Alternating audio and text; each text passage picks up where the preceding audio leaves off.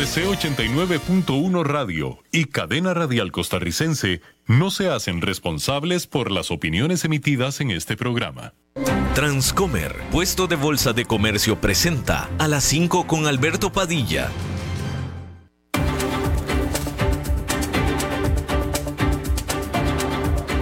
Inicia a las 5 con Alberto Padilla un programa diseñado con el objetivo de llevarte diariamente un tema de actualidad, acompañado siempre de reconocidos editorialistas, de lunes a viernes a las 5 de la tarde por CRC 89.1 Radio, a las 5 con Alberto Padilla. Hola, ¿qué tal? Saludos, bienvenidos a esta emisión de A las 5 con su servidor Alberto Padilla. Muchísimas gracias por estarnos acompañando Gracias por estar ahí. Le mando cálidos saludos desde la señal y las instalaciones de CRC 89.1 Radio en San José, Costa Rica, desde donde estamos transmitiendo hasta el punto en el tiempo y en el espacio en el que usted nos está escuchando, porque estamos saliendo en diferentes plataformas simultáneamente, por ejemplo en Facebook Live, en la página de este programa, a las 5 con Alberto Padilla. Estamos también disponibles en el canal de YouTube de este programa Estamos en podcast, en las diferentes más importantes plataformas para ello. Spotify, Apple Podcasts, Google Podcasts y otras cinco importantes más. Aquí en Costa Rica, este programa que sale en vivo en este momento, a las 5 de la tarde, se repite todas las noches a las 10, aquí en CRC 89.1 Radio. En esta ocasión me acompaña, al otro lado de los cristales, tratando de controlar los incontrolables, el señor Nelson Campos y la producción general de este programa, siempre poderosa, desde Bogotá, Colombia, a cargo del señor Mauricio Sandoval. Hay que comenzar informándole que la secretaria del Tesoro de los Estados Unidos, Janet Yellen, ahora fue la que visitó, se presentó de sorpresa por la capital de Ucrania, Kiev, en una visita dirigida a promocionar la ayuda que provee los Estados Unidos a Ucrania, la ayuda no militar ya, que, ya que la ayuda que estaba proveyendo, en este caso Estados Unidos, pero también otros países, a Ucrania no solamente es militar. Janet Yellen, haciendo eco de lo que dijera el presidente Joe Biden, dijo que Estados Unidos eh, está con Ucrania tanto por todo el tiempo que se necesite. Eso fue lo que dijo, lo mismo que, lo mismo que dijo Joe Biden.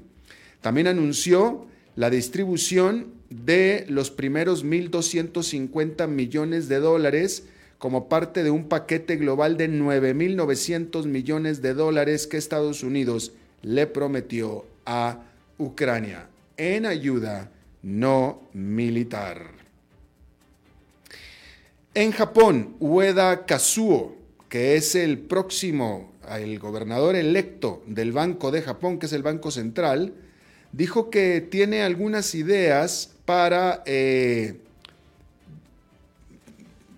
sobre la, tiene varias ideas sobre el futuro de las políticas monetarias del banco que son ultra, ultra laxas y tiene algunas ideas para ajustarlas, eh, pero ajustarlas eh, manteniendo, manteniendo la política ultra laxa. Sin embargo, sí dijo que sigue creyendo que una política más ajustada todavía no era necesaria. De ahí la diferencia de lo que está hablando. Él dijo, él dijo, sí, la política es ultralaxa, la política monetaria del Banco de Japón, tengo algunas ideas para ajustarla, sin embargo, no significa eso que vamos a... Eh, hacerlas más apretadas, más ajustadas. Entonces, bueno, ese, fue el, más o menos el lenguaje que utilizó. En lo que fue su segundo eh, audiencia parlamentaria en el proceso de confirmación, Ueda argumentó que la inflación de largo plazo de Japón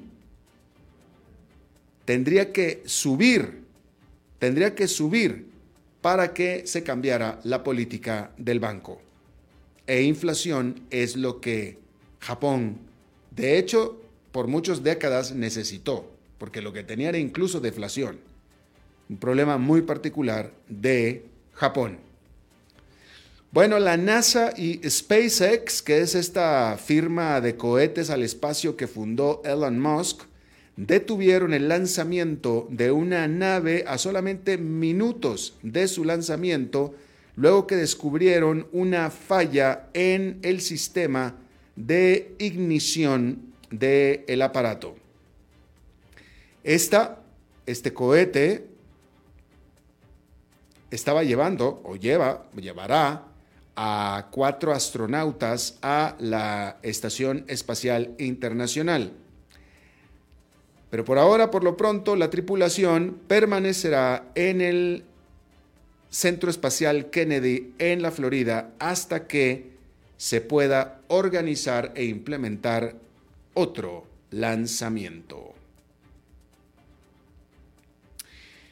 Y bueno, hay que decir que este lunes Zoom, este, usted conoce a Zoom, por supuesto, este servicio de videoconferencias entregó los resultados trimestrales al cuarto trimestre del año pasado. Como usted sabe, seguramente, hoy en día usted dice Zoom como si fuera algo de todos los días, pero la inmensa mayoría de todos nosotros la inmensa mayoría, nueve de cada diez de nosotros, escuchó por primera vez Zoom hace exactamente tres años, cuando comenzó la pandemia. Y ahí, desde entonces, se convirtió, como de nuevo, en un hombre de la casa. ¿Sí? Por supuesto, producto de los encierros y que pues eh, nos forzó a todos nosotros a hacer todo en línea y casi todo también vía Zoom ya sea de trabajo o para comunicarnos con nuestros familiares, con nuestros queridos. En su pico, en su pico, Zoom llegó a valer 162 mil millones de dólares y esto fue en octubre del 2020. Y en ese momento se convirtió en la sexagésima quinta empresa más valuable del mundo. O sea, la 65 del mundo, ¿sí? Pero ese fue su pico. Después de ahí, todo fue hacia abajo.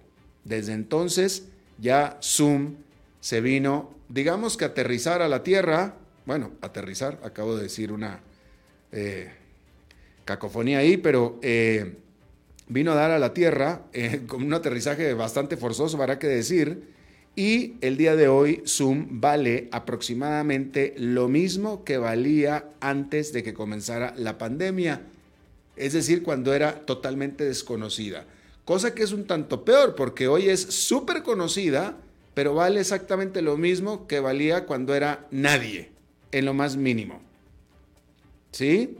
Y luego eso se compara con un aumento que ha tenido el SP500 de 24% de las 500 más grandes empresas de los Estados Unidos sobre el mismo periodo. ¿sí? Desde octubre del 2020 a hoy, el SP500 ha ganado un 24% con todo lo que cayó el año pasado. Es interesante para que vea usted. Por eso le digo yo que las acciones en el largo plazo valen muy bien. Pero bueno, ese es otro punto, ¿no? Hay que decir que otras eh, bellezas de la pandemia, como por ejemplo Netflix y Peloton, que Peloton fue una vendedora estrella fugaz, hay que decir, una vendedora estrella fugaz de, bicicletas de ejercicio que se conectan a la Internet, todas ellas explotaron durante la pandemia y todas ellas ahora han regresado a los valores que tenían antes de la pandemia. Esto es interesante, esto es interesante. Usted se acuerda, usted se acuerda, pues usted lo vivió, usted lo vivió. Todo el salto cuántico que hizo el mundo en lo digital, en la digitalización, en la virtualidad durante la pandemia. Incluso los expertos en la materia hablaban de que el primero que nada, todo mundo dudaba, todos los expertos dudaban que se pudiera lograr lo que se logró profesional y económicamente con la gente encerrada en casa. Jamás pensaron que la gente desde casa, a través de Zoom y a través de Internet y con conexiones de buena, de buena velocidad, por supuesto, hubieran podido lograr lo que se logró. En ese sentido, primero los expertos dijeron que no pensaron jamás que hubiera sido posible y dos, por el contrario, se avanzó varios años en solamente unos cuantos meses. ¿Sí? Entonces, eh, mucha gente e incluso el propio mercado accionario, los inversionistas, pensaron que ese cambio, esa transición a lo digital iba a ser en muchos sentidos permanente, o al menos mucho más permanente de lo que ahora vimos que fue. ¿Sí? Y entonces, eh, ese es un problema para Zoom y para las compañías como Zoom, definitivamente. En el caso de Zoom, en particular, pues aparte tiene eh, mayor competencia por parte del producto de videoconferencias de Microsoft, que es el famoso Teams. Y eh, la circunstancia económica actual en la que todo mundo espera una recesión, aunque quién sabe cuándo, pues también está obligando a los departamentos de IT, a los departamentos tecnológicos de las empresas, a ajustarse los bolsillos y las billeteras. ¿sí? Hay que decir que los ingresos de Zoom se han eh, detenido, se han hecho mucho más eh, lentos, casi a nivel marginal los ingresos, el crecimiento de los ingresos, marginales. Y de nuevo, al final lo único que Zoom ganó, y digo lo único porque nada más, es reconocimiento de marca. Todo el mundo conoce Zoom, pero irónicamente, en este caso a Zoom no le, no le, no le, no le vale nada. Es increíble, ¿no? Todo el mundo conoce Zoom, todo el mundo habla de Zoom, todo el mundo menciona Zoom. Todo el mundo, mucha gente sigue usando Zoom. Pero esto a Zoom ya no le, no le significa nada. Porque vale lo mismo y casi gana lo mismo que ganaba antes de la pandemia. Que es una manera muy triste de hacerte y de ser conocido y reconocido. Hay que decir con respecto a Zoom, ya yéndonos a los números, Reportó Zoom que sus ingresos trimestrales subieron 4% anual al cuarto trimestre del año pasado para totalizar 1.100 millones de dólares. Hay que decir que Zoom reportó una pérdida de 130 millones de dólares debido a, a los costos de compensación basados en acciones que le dio a sus ejecutivos. Como decíamos, Zoom llegó a ser la empresa número 65 con más valor en el mercado de valores y pues hoy en día vale aproximadamente lo mismo que valía antes de que fuera conocida, antes de que, antes de que nadie supiera cuál era. ¿Sí? Y bueno, ahí lo tiene usted. Déjeme leer este dato que me parece muy interesante, que le quiero nada más compartir, un dato que saco de The Economist. Eh, la India, la India tiene el objetivo de generar energía eléctrica de fuentes no fósiles para el año 2030, 121 gigawatts. No, no, no, no. ¿Qué, mentiras que le estoy diciendo? Yo no sé por qué usted me escucha, ¿eh? porque yo le estoy diciendo puras mentiras. Déjeme, le voy a decir la verdad. La India tiene el objetivo de generar energía eléctrica de fuentes no fósiles para el 2030, 500 gigawatts, gigawatts, 500 gigawatts. Hoy en día produce 121. Y esa es la noticia. Hoy en día la India produce 121 gigawatts de energía eléctrica de eh, fuentes no fósiles para el 2030, es decir, en siete años, espera explotar eso a 500. Me llama la atención en lo particular, y si alguien tiene la respuesta, a ver si me la hace saber, porque me llama la atención que habla la nota específicamente de fuentes no fósiles. Lo que a mí no me queda claro, y por tanto no lo puedo afirmar entonces, es si toda fuente no fósil es una fuente renovable. La lógica me diría que sí, pero me llama la atención que la nota no habla de fuentes renovables, habla de fuentes no fósiles. Si alguien conoce la distinción, por favor que me ilumine, a mí, seguramente usted que me escucha sí sabe, ¿eh? yo no, qué pena, pero si me pueden hacer eh, entender o saber si hay diferencia entre no fósil y renovable, o si acaso es exactamente lo mismo. No sé, pudiera haber algo no fósil que no es renovable. Pudiera. Pero esa es la duda que tengo. Si alguien me la informa, se lo agradeceré. Bien, aquí tengo, a ver, ¿qué le voy a leer yo aquí? Aquí tengo un par de cositas que quería yo. Eh, bueno, primero que nada, esta es una, la, primera cosita que yo le quería leer es la siguiente, interesante. A Mark Zuckerberg, fundador de, de, válgame, de Facebook, que ahora es Meta, anunció que Meta creará un nuevo grupo de producto dentro de la compañía que se enfocará en lo que le llama inteligencia artificial generativa, que es una nueva serie de técnicas de aprendizaje de las máquinas para permitirle a las computadoras el generar textos, eh, dibujar o hacer eh, eh, dibujos o fotografías y crear otro tipo de medios que se asemejen a lo que haría un humano.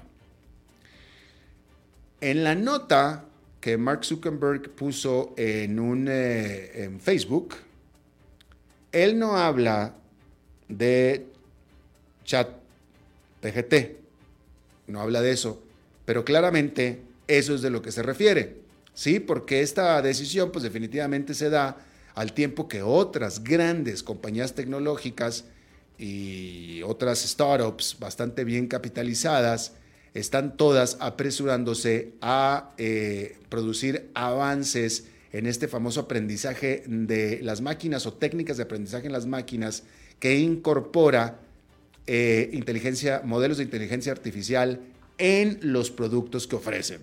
¿Sí? Eh, Zuckerberg dijo que ese equipo de empleados construirá lo que le llama eh, herramientas creativas y expresivas para que puedan ser usadas dentro de los productos de Meta. ¿Cuáles son los productos de Meta? Instagram, Facebook, WhatsApp. Eh, Voy a tratar de traducir lo que escribió literalmente Zuckerberg. Dijo, estamos explorando experiencias con textos, como por ejemplo en chat en WhatsApp y en Messenger, con imágenes, como serían los filtros creativos de Instagram y formatos de anuncios, y con video y también experiencias multimodal.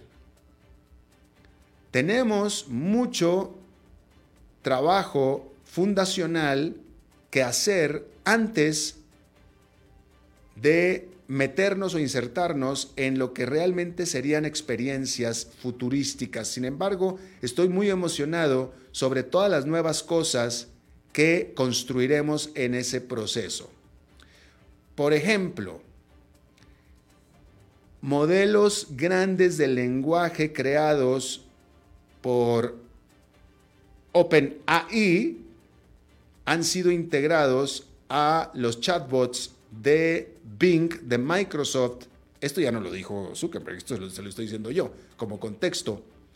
Y le decía yo entonces, eh, también eh, eh, ha, hecho también chatbots separados llamados el ChatGPT, que era lo que le estaba hablando de hace momento, ¿sí? Y también Google está trabajando con su propio chatbot que se llama BART.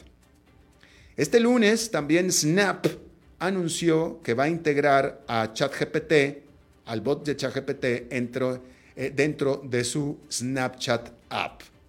¿Sí? Eh, la semana pasada Meta había anunciado su propio gran eh, modelo de lenguaje llamado, literalmente, se lee en español llama.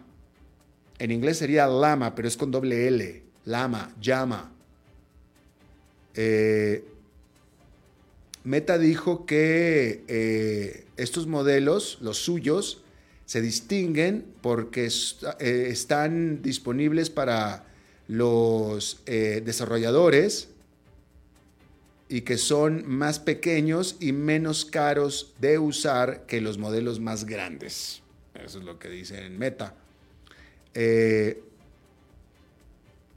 y hay que decir también que este anuncio también es una señal de que Meta, que hace que está haciendo grandes inversiones y están invirtiendo grandes recursos en la investigación sobre inteligencia artificial, está insertándose de lleno en la competencia en la que ya están sus competidores y no quiere quedarse atrás en la carrera de inteligencia artificial. ¿Sí? En todo esto que le estoy leyendo yo, en todo esto, Mire, hace un año y hasta antes, hace un año nada más, en febrero del año pasado, y después de febrero del año pasado, y mucho antes de febrero, del año pasado, hombre, pues ¿y por qué Meta, por qué Facebook se cambió de nombre a Meta? Pues por el metaverso. Facebook era todo acerca del metaverso. Invirtió literal miles de millones de dólares en el metaverso. Hace un año estaba todavía invirtiendo miles de millones de dólares en el metaverso. Y tan en serio se fue que hasta se cambió el nombre a Meta. Bueno, pues ya no habla de metaverso. Ya no habla de metaverso. El futuro de Facebook iba a ser el metaverso. Por eso se cambió el nombre a Meta. En esa gran apuesta de Mark Zuckerberg. Usted se acuerda, aquí lo estuvimos hablando, lo hemos estado hablando muchísimo pues de pronto no solamente es que ya nadie habla de metaverso, ni siquiera Mark Zuckerberg habla de metaverso. ¿Sí? Yo no conozco nada de metaverso ni de nada, pero al menos hubiera yo esperado que Mark Zuckerberg dijera, qué buena idea el chat GPT, vamos a insertarlo en el metaverso. Vamos a hacer una cosa combinada. Es más, vamos a potenciar el metaverso con chat GPT. No, ya dejó de hablar de metaverso ya no habla de metaverso. Ahora, que si no está haciendo nada al respecto del metaverso, esa parte no la conozco, no la sabemos todavía. Sospecho que no. Porque todos los anuncios que ha hecho después, incluyendo este, son ya para otra cosa totalmente diferente, nada que ver con el metaverso. Y bueno, esperemos que sea literalmente para bien. Bueno, cambiando de tema, uh, ¿Ustedes de los que les gusta, uno, regalar tarjetas de las tiendas, tarjetas de las tiendas, ¿cómo, cómo, le llaman en español los gift cards? Tarjetas de regalo. Pues sí, esos regalos, usted sabe, ¿no? Que usted le regala una tarjeta con cierto valor monetario de una tienda a una persona. ¿A usted le gusta regalar eso o que le regalen eso? Se ha convertido en, para mucha gente, se ha convertido en una manera muy conveniente de regalar. Porque en lugar de regalar un objeto, pues me regalas una tarjeta que tiene cierto valor para que el agasajado pueda hacer y comprarse lo que quiera con esa tarjeta. Una tarjeta de regalo, creo que le llaman en español. Una gift card. A mí en lo personal no me gustan. Ni regalar ni que me regalen. Sobre todo que me regalen una tarjeta de una tienda que yo no voy. Pero yo no voy a ninguna tienda, la verdad. Pero de todos modos, Bueno, a mí en lo personal no me gustan, no sé usted qué dirá. A mí en lo personal no. Pero la realidad también es que gran parte de esas tarjetas de regalo famosas terminan en el cajón, sin usar. Y la gente se olvida de ellas, ¿sí? De nuevo, Estados Unidos es el rey de los datos, así es que tenemos datos de Estados Unidos. No íbamos a tener datos de Colombia, ¿verdad? O de Perú, o de Paraguay, pues no. Así es que hay que basarnos en lo que dicen los datos americanos. Cerca de dos terceras partes de los consumidores estadounidenses dicen tener al menos una tarjeta de regalo sin usar en algún lugar guardada o escondida o tirada o olvidada en la casa. Y al menos la mitad de esos consumidores han perdido la tarjeta de regalo antes de usarla. Esto de acuerdo a un nuevo reporte de Credit Summit, que es un proveedor en línea de servicios y asesoría financiera. El reporte dice que hay hasta 21 mil millones de dólares sin usar, metidos en tarjetas de regalo, sin usar, que la gente las trae escondidas o perdidas o guardadas en un cajón. Ya dadas, regaladas, ¿sí? De aquellos que fueron encuestados, la mayoría de los que respondieron dijeron que las tarjetas que tienen en su poder valen 200 dólares o menos. Hay que decir que este reporte de Credit Summit está basado eh, en una encuesta que se hizo en diciembre del 2022 a 1.200 consumidores de edades de 16 para arriba. De los que respondieron, 60% son mujeres y los ingresos de los que respondieron van entre menos de 25 mil a más de 150 mil dólares por año. Eh, y bueno, otro estudio separado sobre el uso de tarjetas de regalo encontró que la cantidad promedio de tarjetas sin usar el año pasado fue de 175 dólares por persona. Promedio, 175 dólares por persona. Y eso es arriba de los 116 dólares por persona promedio del 2021. Ahí lo ve usted. Y, uno, ese es dinero gratis, ¿eh? Ese es, es dinero, al final es dinero.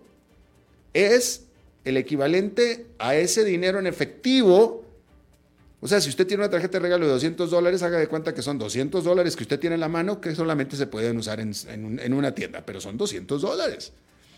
Y la verdad es que en estos tiempos en los que ya la gente en Estados Unidos está empezando a usar cada vez más crédito eh, para vivir, pues es como que inaudito que tengan ese dinero gratis tirado ahí guardado en un cajón. ¿Sí? De acuerdo a la encuesta de julio del 2022,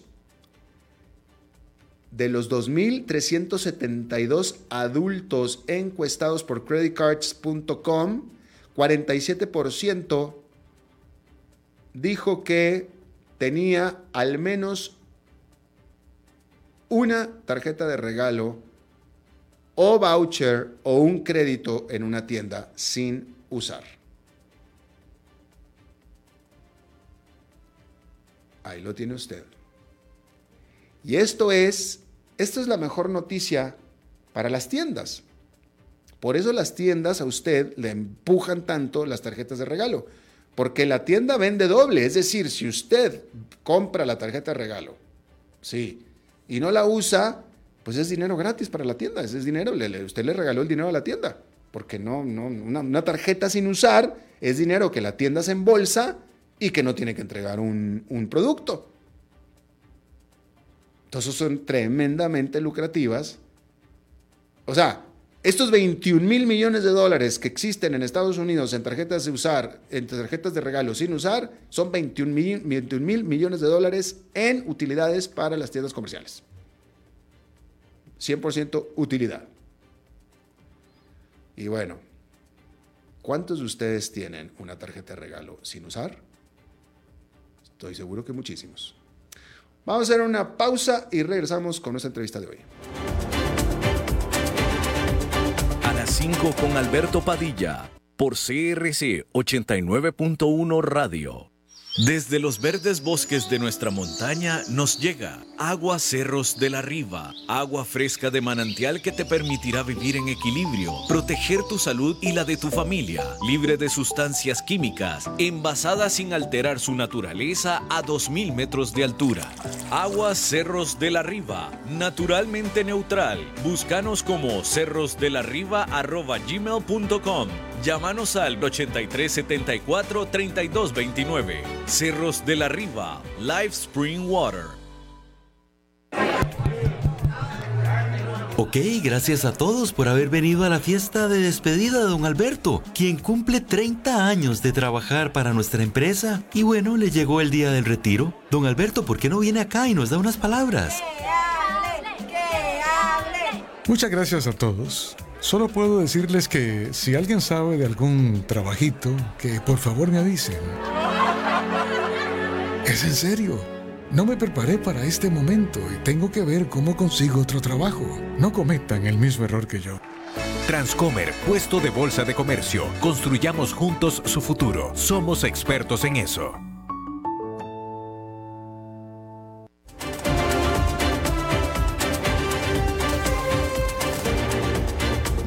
Seguimos escuchando a las 5 con Alberto Padilla. En México, este domingo hubo multitudinarias manifestaciones en todo el país y en varios países del mundo en contra de la intención del presidente mexicano Andrés Manuel López Obrador de mejorar, porque es lo que él dice, mejorar a la autoridad electoral eh, de México. Rápidamente, nada más le voy a poner un poquito de contexto. Andrés Manuel López Obrador eh, eh, llega a la presidencia de México en, en un contexto en el que, en el que México está viviendo una democracia. ¿sí? En los últimos 23 años, tres partidos se han disputado la presidencia en México. Se asume en gran mayoría que México es un país ya democrático a partir de este siglo, después de décadas y décadas de una hegemonía de partido. Y eh, Andrés Manuel López Obrador llega a la presidencia producto de ese proceso democrático y de esa institución electoral que permite la alternancia democrática. Bueno, pues ahora López Obrador quiere mejorar, él dice que es mejorar esta institución electoral por la cual él llegó al poder. Entonces la pregunta es, ¿qué le mejoras a algo que está funcionando tan bien? Y lo más interesante de todo es que la quiere mejorar por medio de quitarle dinero, quitarle recursos.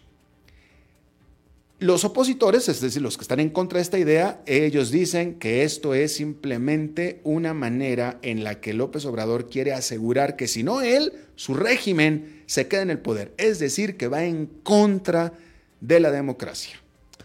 Creo que lo puse en los mejores términos más sucintos posibles y yo le agradezco mucho a nuestro invitado de hoy, Patricio Arena, que nos acompaña. Él es analista político, ha trabajado mucho tiempo como analista político en Washington, pero actualmente está en Nueva York cursando un posgrado de Relaciones Internacionales eh, en Colombia. Y Patricio, gracias por estar con nosotros.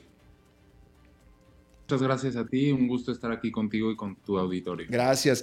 Patricio, dime una cosa, déjame te pregunto esto eh, eh, de entrada. ¿Hay algo en el plan, que ahora se llama Plan B, hay algo en la propuesta de López Obrador que siendo bien objetivos y bien neutrales, tratando de ser bien objetivos y bien neutrales, realmente sea para mejorar y hacer una autoridad electoral, un INE, Instituto Nacional Electoral, mejor, más eficiente, etcétera, como él dice que lo quiere? ¿Realmente hay algo que pudiéramos pensar que sí es para ese objetivo?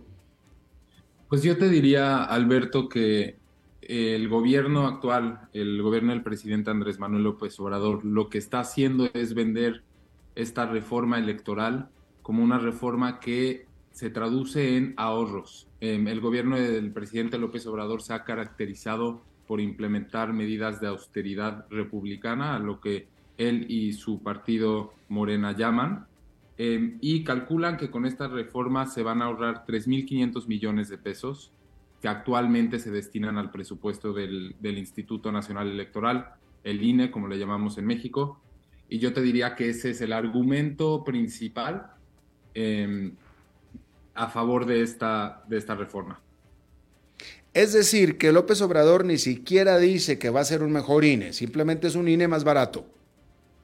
Exactamente, es, realmente el argumento principal por parte del presidente y su partido. Nada más, que nos vamos a ahorrar dinero, ni siquiera habla de algo mejor.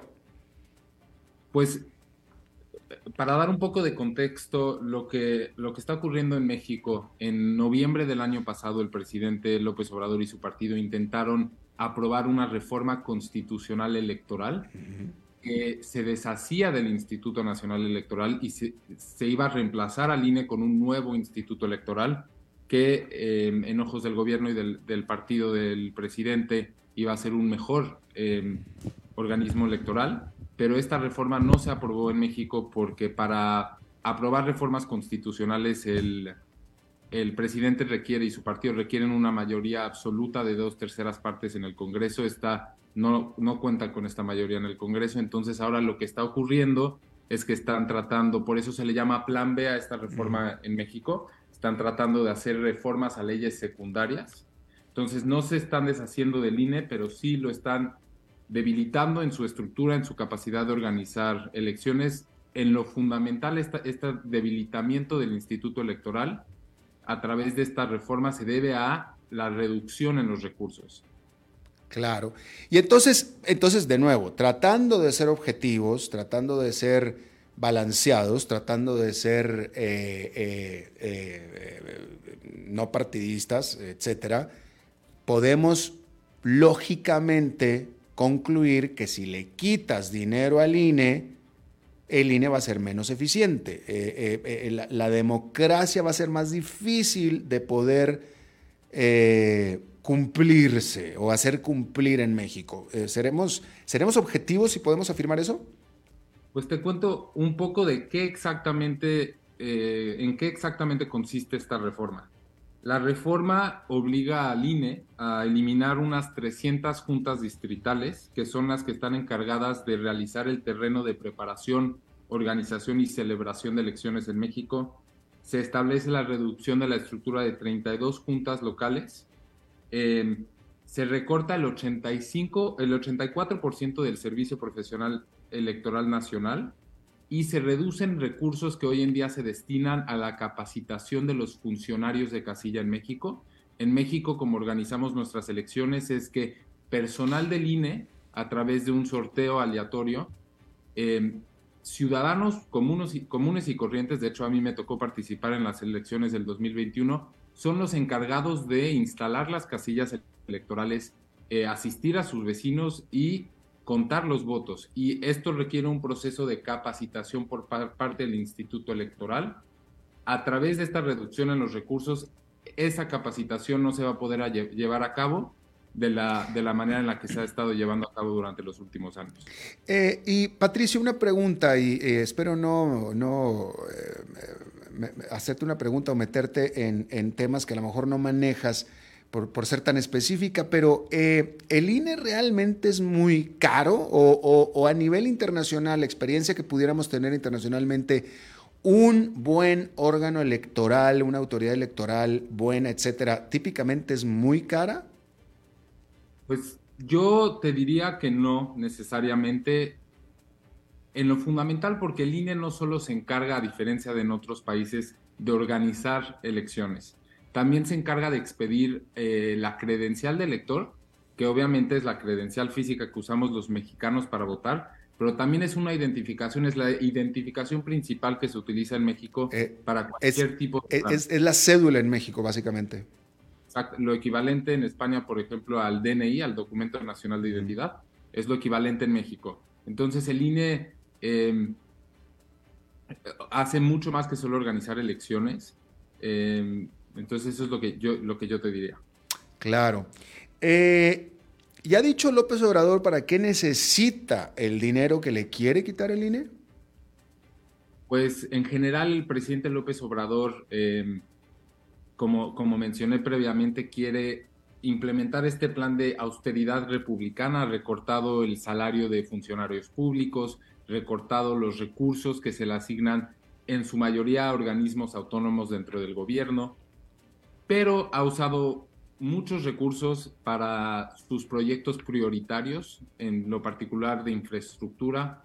Eh, ha gastado miles y millones de pesos en la construcción de un nuevo aeropuerto en la Ciudad de México, en la construcción de un tren en el sureste de México, el tren Maya se le conoce, y en la, en la construcción también de una refinería. Entonces, ha estado recortando el presupuesto de organismos autónomos eh, y canalizando esos recursos a las obras y proyectos prioritarios del gobierno. Eh, la oposición, la crítica principal, y por eso fueron las marchas multitudinarias de este domingo, es que este debilitamiento del INE necesariamente favorece al actual presidente y por tanto a su partido, al Morena. Ese es el argumento de los que se oponen. Te pregunto, ¿es lógico este argumento y cuál sería la lógica detrás de este argumento? Pues la lógica detrás del argumento de la oposición y también de organizaciones de la sociedad civil es que al debilitar al organismo autónomo que ha estado encargado de organizar elecciones en México y que es importante recalcar, permitió que México eh, tuviera esa transición democrática en el año 2000, porque México fue gobernado durante 71 años por un solo partido político, eh, al, al debilitar a través del recorte en recursos al INE, hace que sea más difícil para el Instituto Electoral organizar elecciones, tener el conteo exacto del padrón electoral, em, instalar casillas em, cerca a donde vive la gente. O sea, se prevé que con este recorte, en vez de poder acudir a una casilla a votar que esté a tres, cuatro cuadras de tu casa, ahora la gente tendrá que caminar horas para llegar a una casilla a poder emitir su voto. Entonces, em, lo que la oposición argumenta es que al dificultar, al dificultarle al INE la realización de sus tareas, el gobierno tendrá mayor influencia y mayor control sobre las elecciones y sobre un posible fraude electoral, que es lo que la oposición está argumentando en este momento. Claro. Eh, Ahora, eh, estas manifestaciones, este plan B, este, eh, porque como bien decías, el presidente lo que quería era una reforma constitucional, que se, que se insertara en la constitución los cambios que él quiere, no lo logró y ahora está haciendo este plan B. Este plan B, ¿de quién depende? ¿A quién están dirigidas a presionar las manifestaciones de este domingo? Pues te comento, Alberto, el plan B ya fue aprobado por el Congreso mexicano. El miércoles pasado, el 22 de febrero, el Senado de México aprobó el plan B. Una primera parte de este plan fue aprobada el año pasado. Quedaba aprobarse esta otra parte que ya se aprobó por el Senado. Y ahora lo que va a ocurrir es que aún el Ejecutivo, es decir, el presidente, tiene que publicar estas reformas en el diario oficial de la Federación. Y una vez que estas reformas sean publicadas, se esperan Em, acciones de inconstitucionalidad que presentarán partidos políticos, eh, asociaciones de la sociedad civil, inclusive el Instituto Nacional Electoral, presentarán estas acciones de inconstitucionalidad ante la Suprema Corte de Justicia de la Nación y la Suprema Corte será la encargada de determinar si, estas reformas electorales son anticonstitucionales. Es decir, la Suprema Corte tendrá la última palabra y podrá tumbar estas reformas si considera que son inconstitucionales. Bien. Bueno, por último, y esto lo voy a... Esto, podremos concluir, Patricio, podremos concluir que este caso de Andrés Manuel López Obrador se parece al de muchos otros presidentes antes de Latinoamérica que lo primero que hacen después de ser electos democráticamente es cambiar las reglas electorales por las cuales llegaron al poder. ¿Podemos concluir eso? Pues yo te diría que sí. El, algo importante que, debemos mencionar es que el presidente López Obrador siempre ha tenido una relación complicada con el, con el Instituto Electoral, porque él compitió en las elecciones del 2000. Primero porque no ganó y después que porque ganó. Exactamente, porque no ganó en el 2006 por un margen muy estrecho, menos aproximadamente el 1% de, de, los votos, eh, perdió contra el, el presidente Felipe Calderón y acusó fraude electoral en el 2006. Luego, en el 2018, gana la presidencia con un instituto electoral que certifica su elección y ya en el poder intenta cambiar las reglas del juego. Es algo que no solo estamos viendo en México, lo hemos visto en muchos países del mundo, en Brasil, en Estados Unidos, y, pues yo creo que es una tendencia que, estamos viendo alrededor del mundo, el debilitamiento de estas instituciones democráticas que, se han venido construyendo en los últimos años. Ah, así, así eso es lo que parece, efectivamente. Patricio Arena, analista político eh, desde Nueva York, te agradezco muchísimo que hayas charlado con nosotros. Gracias a ti, Alberto. Muchas gracias. Hasta luego. Vamos a una pausa y regresamos con más.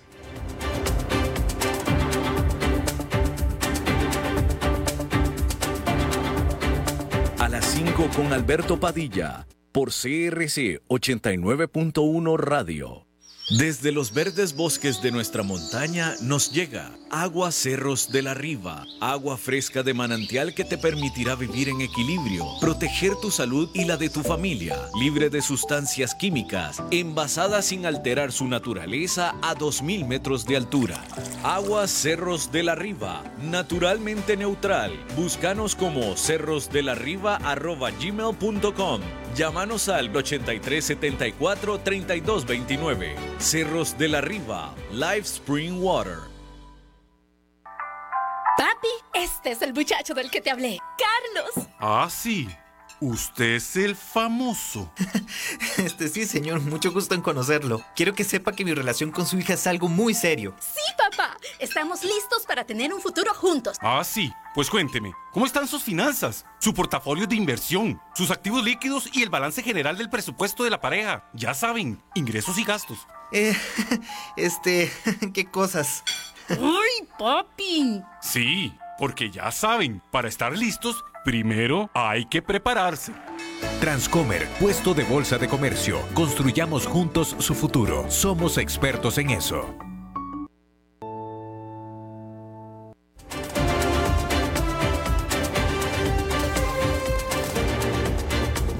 Seguimos escuchando a las 5 con Alberto Padilla. Y bueno, los lunes terminamos, cerramos hablando de bienes raíces con el experto en la materia, Eugenio Díaz. Eugenio. Alberto, ¿cómo estás? Muy buenas tardes. Me da mucho gusto saludarte el día de hoy a ti y a tu auditorio.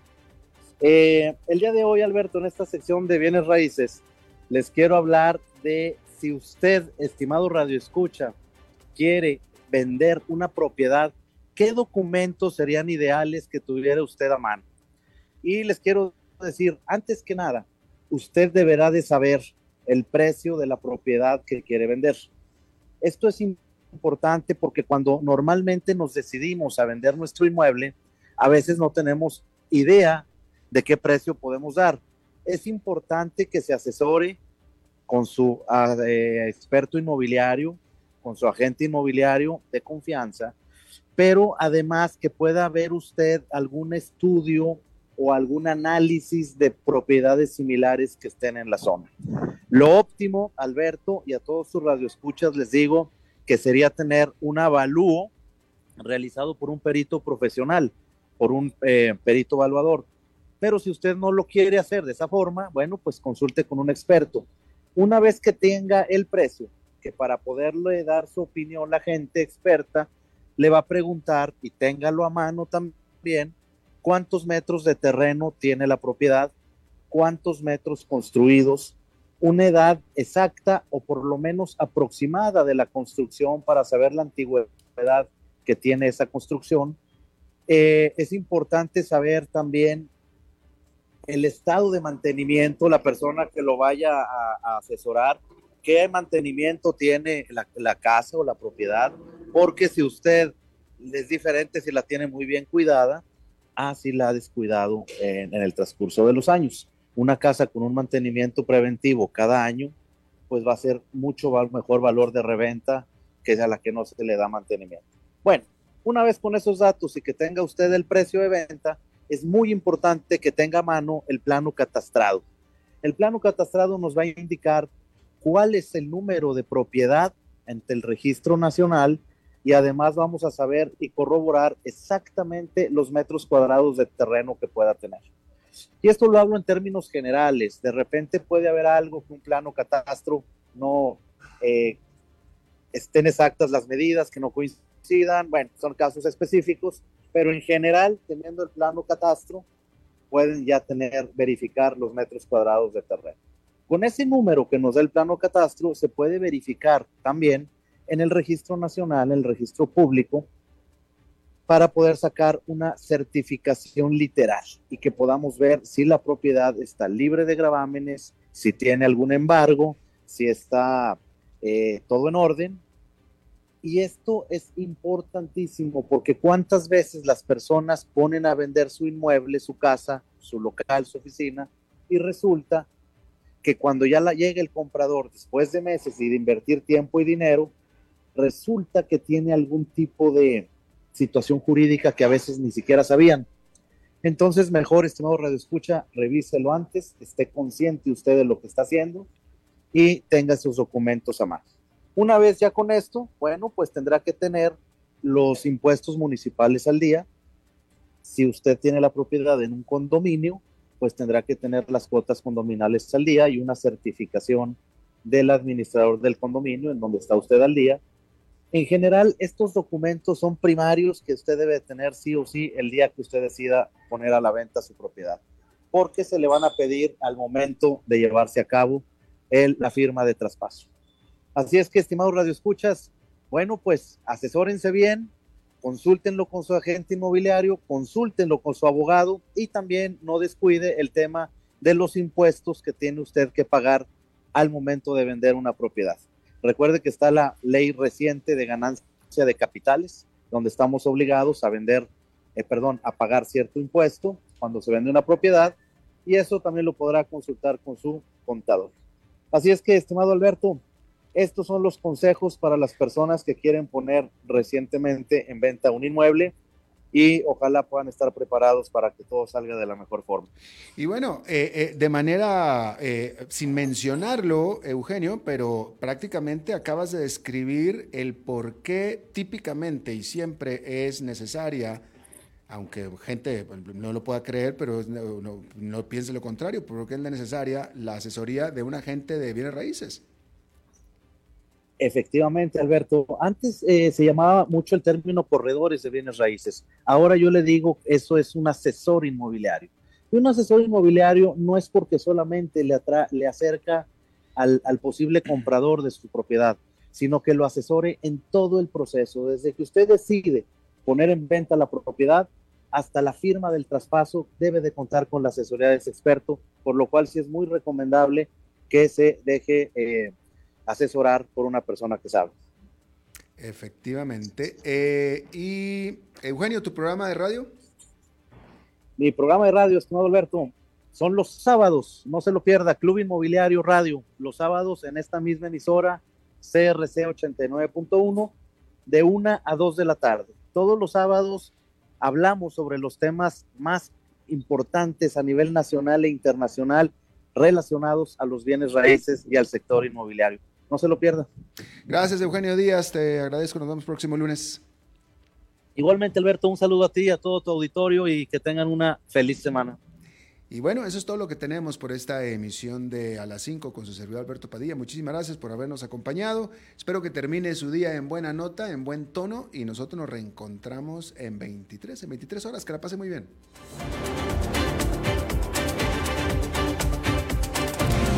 a las 5 con Alberto Padilla fue traído a ustedes por Transcomer, puesto de bolsa de comercio. Construyamos juntos su futuro. Somos expertos en eso.